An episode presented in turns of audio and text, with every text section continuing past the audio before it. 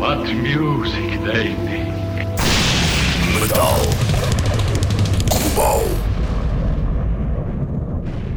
Sejam bem-vindos a mais um podcast do Metal Global. Hoje vou estar à conversa com o vocalista dos Paradise Lost, Nick Holmes, eles que vêm a Portugal celebrar 30 anos do disco Icon, com um concerto único no dia 16 de dezembro na Sala Tejo da Altice Arena. A primeira parte desse concerto vai estar a cargo dos nacionais Seven Storm e vai ser eh, garantidamente um concerto a não perder. Os Paradise Lost que já anunciaram então a regravação de Icon, que se vai denominar Icon 30, e para falar sobre essa regravação, a razão essencialmente dessa regravação, entre outras coisas, estive então à conversa com o vocalista Nick Holmes. Sem mais demoras, cá está a conversa com o vocalista dos Paradise Lost, Nick Holmes. Metal Global. Hello. Hello. Hello. Hey Nick, how are you? Oh yeah, speaking. How are you doing? This is George. How is everything with you? Hi, I'm good, thank you. Yeah, how are you? Everything is good. Uh, nice and sunny Good. in Lisbon, so I can't complain. Okay, cool. So let's talk about uh, Icon, the you know Icon 30 as uh, it is always going to be known. Um, I think we have to you explain this on the press release, but people still don't understand that you didn't re-record Icon because the original one sucked or anything like that. So, in your words, what was the main reason to re-record Icon? Um, it's about the, the, the record contracts that we, we did around that time, and the rec- I mean, most bands around that time did similar kind of record contracts. Uh, you basically uh, you kind of sign the rights away for, for almost an entire lifetime, so you never actually own your your your, your music, you know. So, uh, and it's kind of licensed through them to release and do what they want with it. So it's it's just a case of reclaiming what is ours, really. You know, we so uh, I mean, a lot of bands are doing this now. It's it's not a question of about um, trying to. Um, you know, because it's like you said, because if it sucks and you want to re-record it, uh, we would have done that.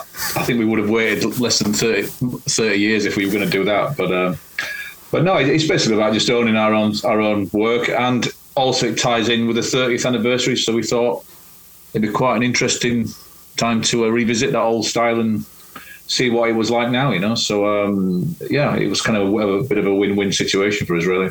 Yeah, and and that was to you know to revise and uh, you know to look at those original recordings and it's the, it's their it's your songs, but how is to make it justice on the on the re-recording version because it's everybody knows it's hard to or impossible to recapture what you guys were doing in 1993. Technology is much better.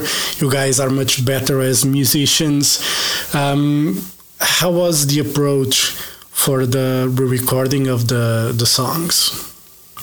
I think probably the the biggest hurdle was getting the speed of the songs right because uh, we never played to click tracks or anything then.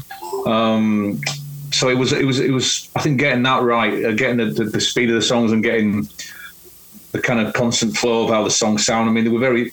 There was a lot more spontaneity, and there's nothing wrong with that either, you know, because spontaneity. Sometimes the most spontaneous things can be the best things. So it's it's just a case of finding a happy medium and everything we've learned over the last thirty years, and and remembering what we felt like when we recorded those those that, that album and the, things around that time.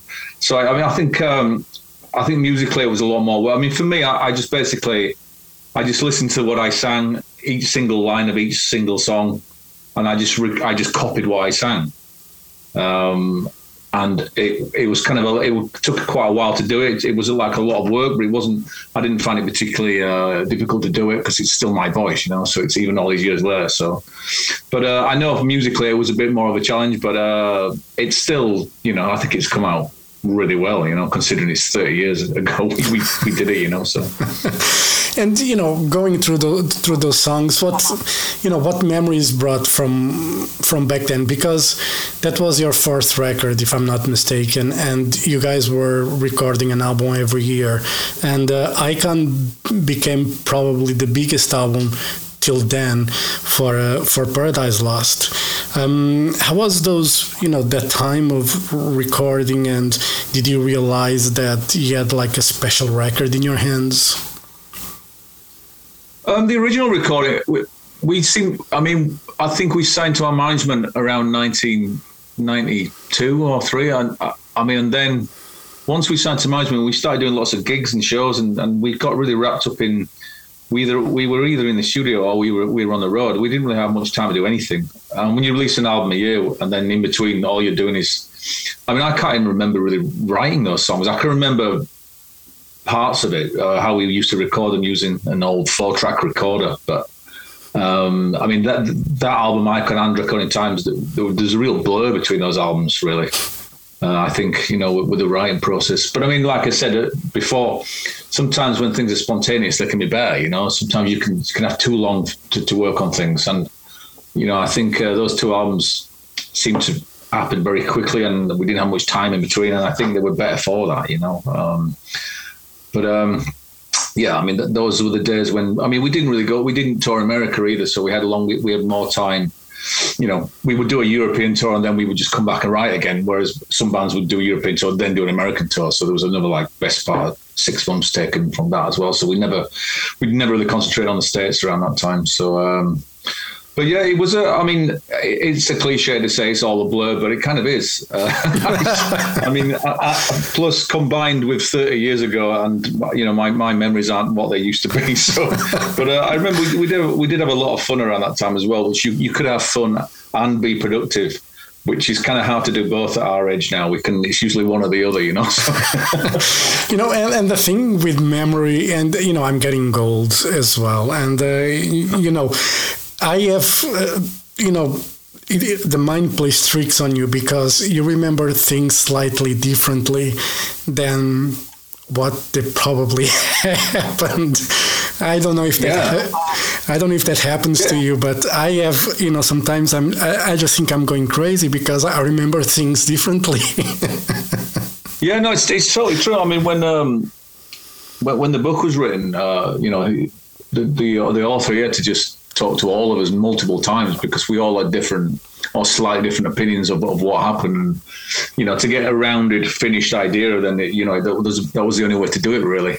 Uh, and the book, and as a result, the book is incredibly accurate. I mean, I think he knows more about the band than we know. You know, purely from just listening to everyone's account of what happened, uh, various uh, you know scenarios throughout the years. But yeah, it's it's you, you sometimes forget who did something or who said something or um, but I mean, a lot of these things that you know, the, the anecdotes that, that happen to you in life, they're not important enough to remember. They're just something that might be funny or you know something that you made you laugh at the time. But a lot of the time, they're just anecdotes, and you, you remember the important things, I hope, but the things that are just funny or a little bit throwaway, they, they tend to blur into, you know, into the back the back of your mind somewhere, you know. Yeah, and uh, you know, for drums and vocals, you guys came to Porto with uh, Jaime Arellano.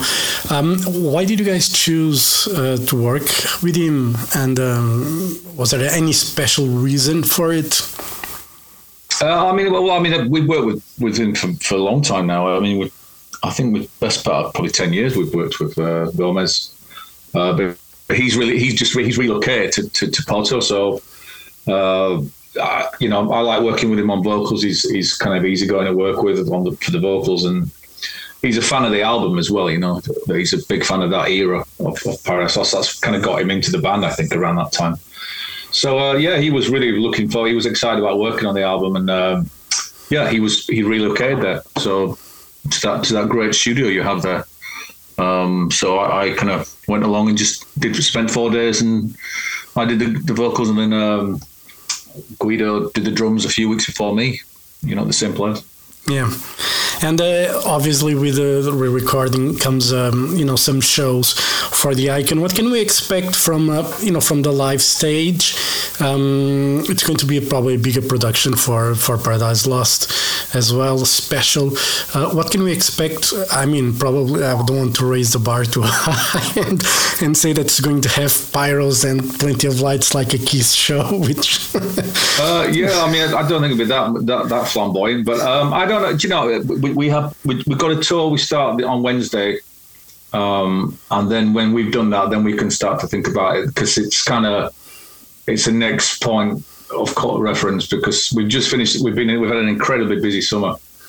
Uh, it's been crazy uh, this year with, with the, the, festivals. So now we're doing this kind of short tour now, the Ultima Ratio Festival, and then we uh, sorry tour, and then when we finish that, then we'll we'll think about uh, yeah these shows. But when we were really looking forward to it, it's we always like to tap into the old stuff. I mean, when we did the the uh, Draconian Times tour, that was really great as well. It's you know a lot of people obviously as you grow up, things become like very soundtracks to your lives, and and you know the nostalgia thing is really is really nice to tap into it occasionally. I don't think it's good to be con- constantly swayed in nostalgia, but I do think to tap into it now and again is really nice and it's really enjoyable thing to do. You know, and it's uh, when we did Draconian Times, it was a really good that was good fun, and I, I think this will be good as well. So we look forward to it. Yeah, and. Uh set list wise, um, you already said that you're going to probably think about it after you play these those final. Well, I mean, it's an hour, the the album's pretty much an hour long anyway, so so so, so we, we kind of that takes us. Well, I mean, I, we, we, I mean, obviously the album, and then we'll we'll see what happens after that. But um, but yeah, I mean, it's quite a long album anyway, so um, yeah, so that's going to keep us busy for an hour anyway. you probably after you play the whole record, I don't know how long you guys plan to play after you know how many songs after that but you're going to leave probably a lot of people unhappy maybe yeah i mean it's it's i mean we'll hopefully have some special guests as well so i mean it's you know it's we'll, we'll just wait and see what what happens in that in that respect but uh we're not. I don't think we're going to start doing six-hour gigs or anything just yet. So. Uh. well, yeah, I don't know if you know. I, I don't mind like the, those uh, an evening with kind of shows. It's not like a bad idea, but you know, after yeah. after a while, it gets old. Yeah, well, I mean, like I said, we'll we'll see what um we'll see what happens. But uh, I mean, once we finish this this upcoming tour, then we could kind of think about what's going to happen, you know. So yeah, you also played some shows in Ireland. Uh, you know, how did the, those shows go? Yeah, we did Dublin and um, um, Limerick. Yeah, they were great. It's always nice. It's always great to go to Ireland. We don't really play there as much as as uh, people would imagine being, and it's you know it's quite actually it's quite close as well. But for some reason we don't go over there as much as, as, as maybe we should do. But um, yeah, it's great. I, I, love going to Ireland. It's, it's always a good laugh, and uh, the crowds are great at both shows. Yeah, and there's uh, we've got some friends over there as well. Yeah, it was it was good fun. It's always nice to visit Ireland.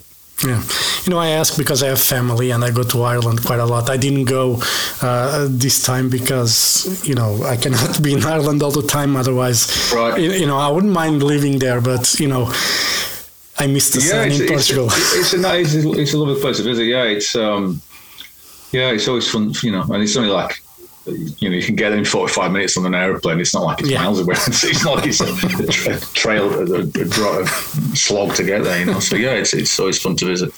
And as you were saying, you guys were pretty much busy, you know, the summer and you're going to be busy till the end of the year.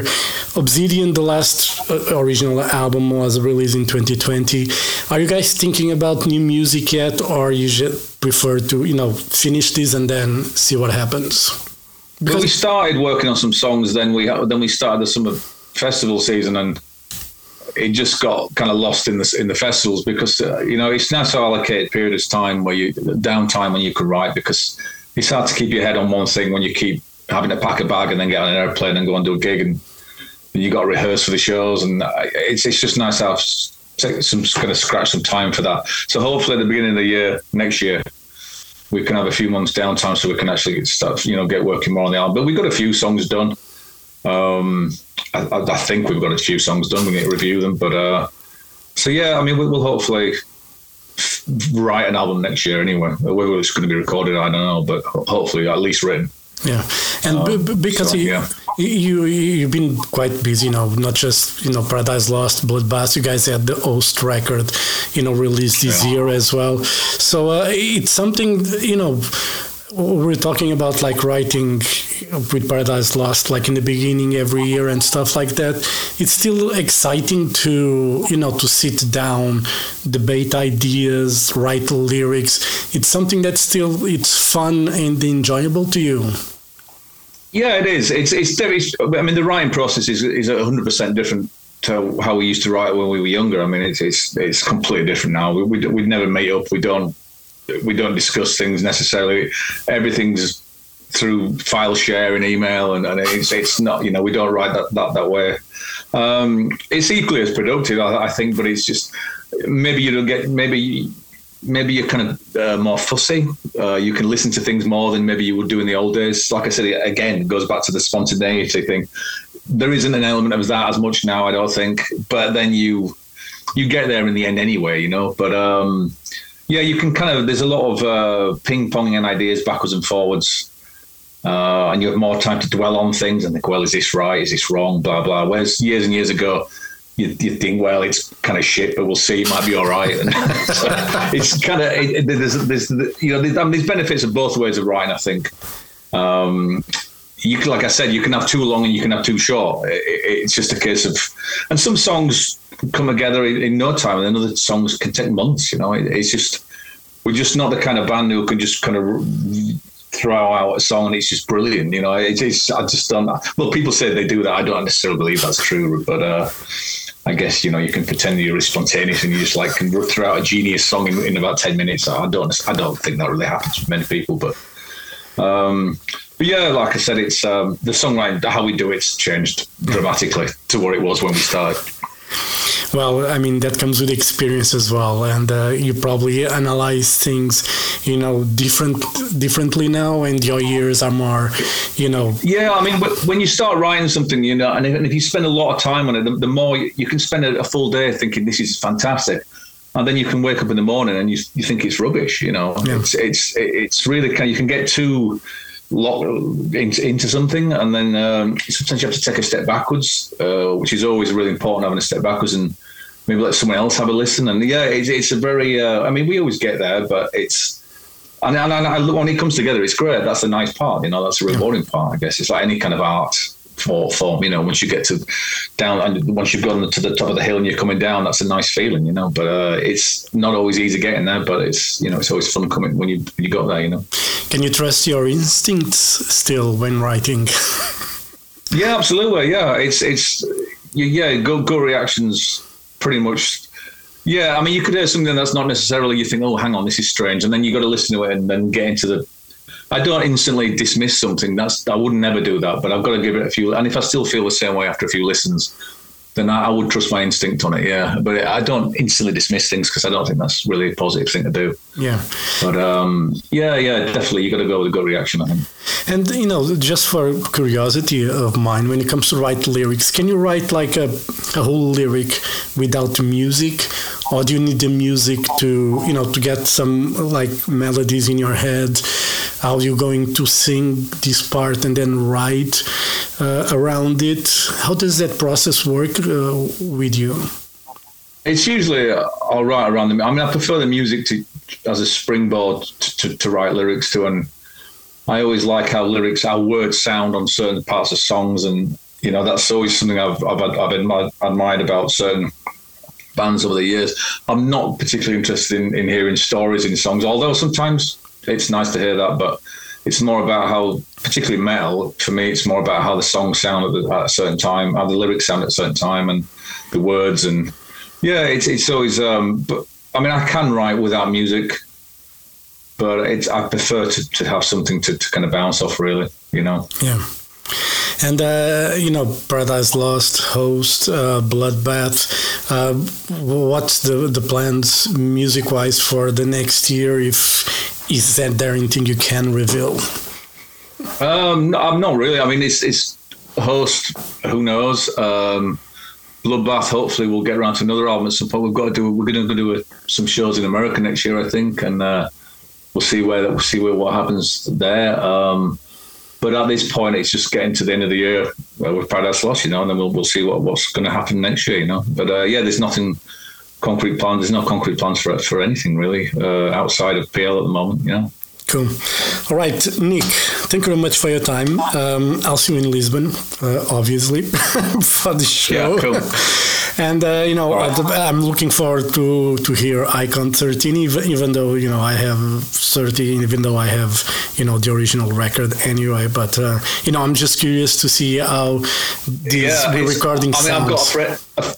I said I was going to send it to a friend of mine, and he didn't want to hear it. He just said, "I don't want it. I don't need to hear it." Uh, you know, he was so point blank. It made me laugh. But uh, I mean, I, I'm genuinely. Uh, I, I think people will be quite pleased with it. I, I genuinely think so. I mean, you know, we're not trying to replace the old, the original, of course not. I mean, that's insane. But um, considering it's been done 30 years later, I'm I'm very pleased with it. So hopefully. Yeah. You know, there'll be a lot. there's, going to be people who are like, no, no, but you know, Yeah, but, as I said, you cannot please everyone, you know, because Nah. you, you always have that old school, you know, guys that are so attached Oh, yeah. to, to the to that original thing that Well, I mean, I'm I'm kind of the same. You know, I, you know, there's a lot of arms I think should never be touched. But then if if, if they it depends what they were doing it for, and if it still sounded pretty good, then I could hand, I could handle it. I think. But yeah, you know, we'll we'll see. But I, I mean, I mean, we're all pretty happy with it, so we'll, we'll see what happens. Yeah, very good, Nick. Thank you very much for your time. Uh, all the best for Paradise Lost, All and I'll see you in Lisbon Cheers. in December. All right, thank you. Have a great day. Thank you. Bye bye. And you, mate. Thank, Thank you. you. Bye. Bye.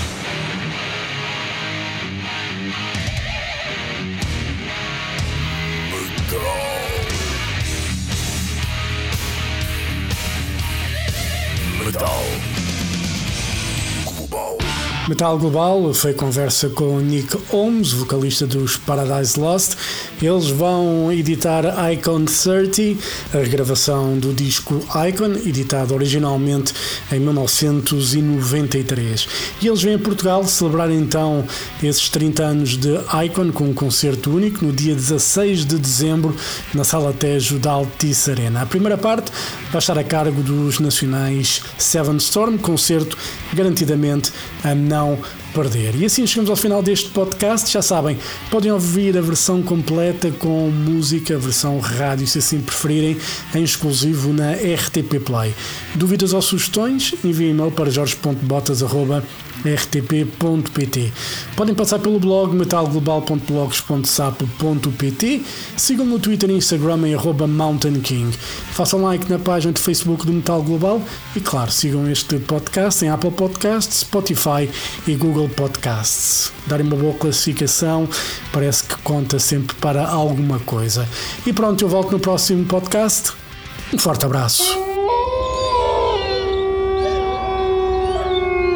Children of the night, you will live through the centuries to come, as I have lived. Good night.